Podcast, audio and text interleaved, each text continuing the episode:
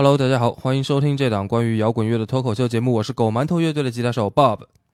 这期节目录音的当天呢，也就是二零二一年的六月十日，是已故的香港摇滚音乐人 Beyond 乐队的前主唱黄家驹诞辰五十九周年，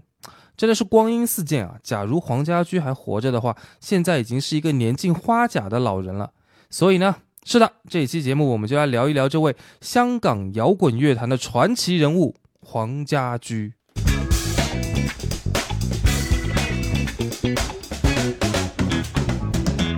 先声明一下，我虽然不是网上说的什么所谓的逼斗士啊，就是那些很偏激的认为黄家驹最牛逼，Beyond 天下第一啊，谁说家驹不好，恨不得冲上去跟人家拼命的那种死忠粉。但是呢，我这一代人呐，青春期的时候，谁没有听过 Beyond 的歌呢？尤其是像我们这种热爱摇滚乐、还玩乐器、玩乐队的人，更是很少有人没有过痴迷于 Beyond 的作品的那种回忆了。甚至很多人都是因为喜欢 Beyond、喜欢黄家驹才去学吉他的。不管现在对于 Beyond 的作品作何评价，至少呢，在情怀上我们是要给高分的。所以呢，我只能说我会在节目里面尽量客观的去讨论黄家驹。但是百分百的不吹不黑，恐怕我也没办法保证了。毕竟是年少懵懂时期摇滚的领路人呐。一九六二年，黄家驹出生在香港的一个普通的工人家庭里面，上面呢还有一个哥哥，两个姐姐，下面还有一个弟弟。哎，你等一等，一出生就有个弟弟，这是怎么做到的？我靠，你怎么又来了？弟弟当然是过几年才有的啦，我这不是简化吗？这个弟弟大家也很熟悉啊。就是 Beyond 乐队的贝斯手黄家强了，但其实呢，Beyond 乐队刚刚组建的时候啊，人员的配置跟之后大家熟悉的 Beyond 四子时代完全不一样。最早呢，黄家驹在香港通力琴行老板的介绍下认识了鼓手叶世荣，然后他们俩跟主音吉他手 William，也就是邓伟谦，以及贝斯手李荣潮一起组成了 Beyond 乐队。Beyond 这个名字啊，也是由当时的主音吉他手邓伟谦起的。不过没过多久呢，他和李荣潮两个人都退出了乐队，贝斯手呢就由黄家驹的弟弟黄家强来担任了。而主音吉他手这个位置呢，又先后换过王欧文和陈时安。到了1985年，才由大家熟悉的阿 Po 黄贯中稳稳地坐牢了这个朱音吉他手啊，不对不对，是主音吉他手的位置。早期的 Beyond 乐队呢，还是一个地下摇滚乐队，他们的作品呢，也是偏向于艺术摇滚的那种类型，跟后期他们成名之后写的那些朗朗上口的，像《真的爱你》呀、《海阔天空》啊、《黑凤雷》呀，都有着很明显的差别。一九八五年啊，他们还以地下摇滚乐团的身份，自费在港岛明暗中心开了一场演唱会。直到一九八六年，乐队发行了他们第一张专辑《再见理想》的时候，仍然是一支野生的地下乐队。专辑的发行，从录音、制作到包装、行销，全部都是由乐队自己出人出钱、亲力亲为的。在地下乐团的阶段了，黄家驹已经表现出了相当了不起的创作天赋了。《再见理想》这张专辑里面的歌词，既有英语的，也有广东话的。而音乐风格呢，在当时的香港也算得上是非常的前卫了。一九八六年啊，这张专辑发行了之后，可以说 Beyond 乐队是在香港的小众音乐圈里面引起了一阵关注的。吸引到的呢，除了一小部分喜欢前卫摇滚风格的乐迷以外，还有 Kings Music 唱片公司的老板陈建天。同年，他们就跟 Kings Music 签约，成了一支有番号的正规军。签了公司以后呢，当然录音啊、做歌啊、发专辑啊、演出啊这些事情啊，都会有更好的制作和更专业的团队喽。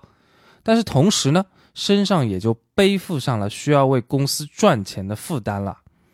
Beyond 从那个时期开始啊，就在尝试寻找迎合大众和保证自己作品质量之间的一个平衡点。一九八七年发表的《亚拉伯跳舞女郎》这张专辑啊，就可以说是乐队平衡智慧的体现了。这张专辑从封面包装到选歌，都体现着浓郁的中东阿拉伯风情，同时通俗易懂的歌词和流行的电子乐元素，也在专辑当中被广泛的使用。一九八八年，Beyond 签约了新艺宝唱片，发行了新专辑《现代舞台》。在这张专辑里面，Beyond 的音乐更加偏向于柔和抒情的流行音乐，至今仍然有着传唱度的，像《冷雨夜》啊、《旧日足迹》啊这些歌都被收录在了这张专辑里面。但是呢，专辑在当时卖的并不是很好，以至于公司警告 Beyond 乐队，如果再没有办法提高销量的话，就不再给他们出专辑了。黄家驹一听唱片公司威胁他提高销量，那不就是写两首大众喜欢听的金曲吗？等着，二哥分分钟给你写。于是呢，他反手就扔出了《喜欢你》和《大地》两首大金曲。收录在了1988年的《秘密警察》专辑里面。又过了一年呢，又发表了《Beyond Four》专辑。这张专辑里面有《逝去的日子》《真的爱你》这样的超级大金曲。两张专辑啊，分别拿到了1988年和1989年的香港金唱片颁奖典礼双白金唱片。专辑里的这几首脍炙人口的歌啊，更是拿下了当年的电台排行榜冠军和十大中文金曲奖。Beyond 的专辑不愁卖了，Beyond 的乐队呢也彻底的钻出了地面，成为一支毫无疑问的大众流行乐队。在知名度越来越高的同时啊，他们也遭受到了越来越多的非议，主要呢都是集中在说他们忘却了当年做地下摇滚乐队时候的初心，一昧的迎合大众流行文化，跟真正的摇滚乐已经毫无关系了。顶着成名的青春偶像光环和地下摇滚乐迷的谩骂和攻击。一九九零年，Beyond 乐队又发表了三白金唱片《命运派对》。这张专辑里面既有向南非前总统因为反种族隔离斗争而经历了二十八年牢狱之灾的曼德拉致敬的传唱度极高的《光辉岁月》，也有赤裸裸的讽刺香港娱乐圈浮华不实、各种光怪陆离的现象层出不穷的《陪民派对》。陪民啊！广东话呢，就是给个面子、赏个脸的意思喽。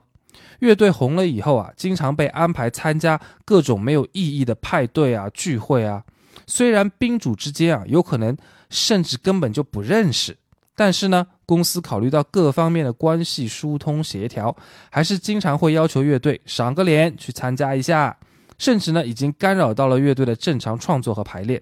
所以呢，黄家驹同阿 Po 一起写了这首歌。给这种浮夸的、虚荣的风气来了一个痛快的回击。一九九零年到一九九一年期间呢，乐队开始寻求香港以外的发展了。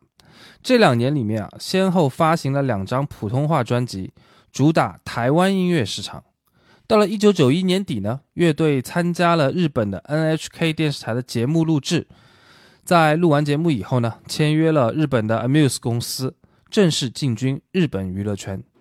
九二年啊，他们又签了华纳唱片。自此以后呢，Beyond 的发展重心正式转移到了日本。在日本，先后发行了两张日语专辑和三张日语 EP，并且顺应着日本娱乐圈的规则，参加了更多的综艺节目的录制。一九九三年，Beyond 在日本又制作了一张粤语专辑《乐与怒》。这一年呢，也是 Beyond 乐队成立十周年。专辑当中的主打歌《海阔天空》就是为了纪念此事而做的。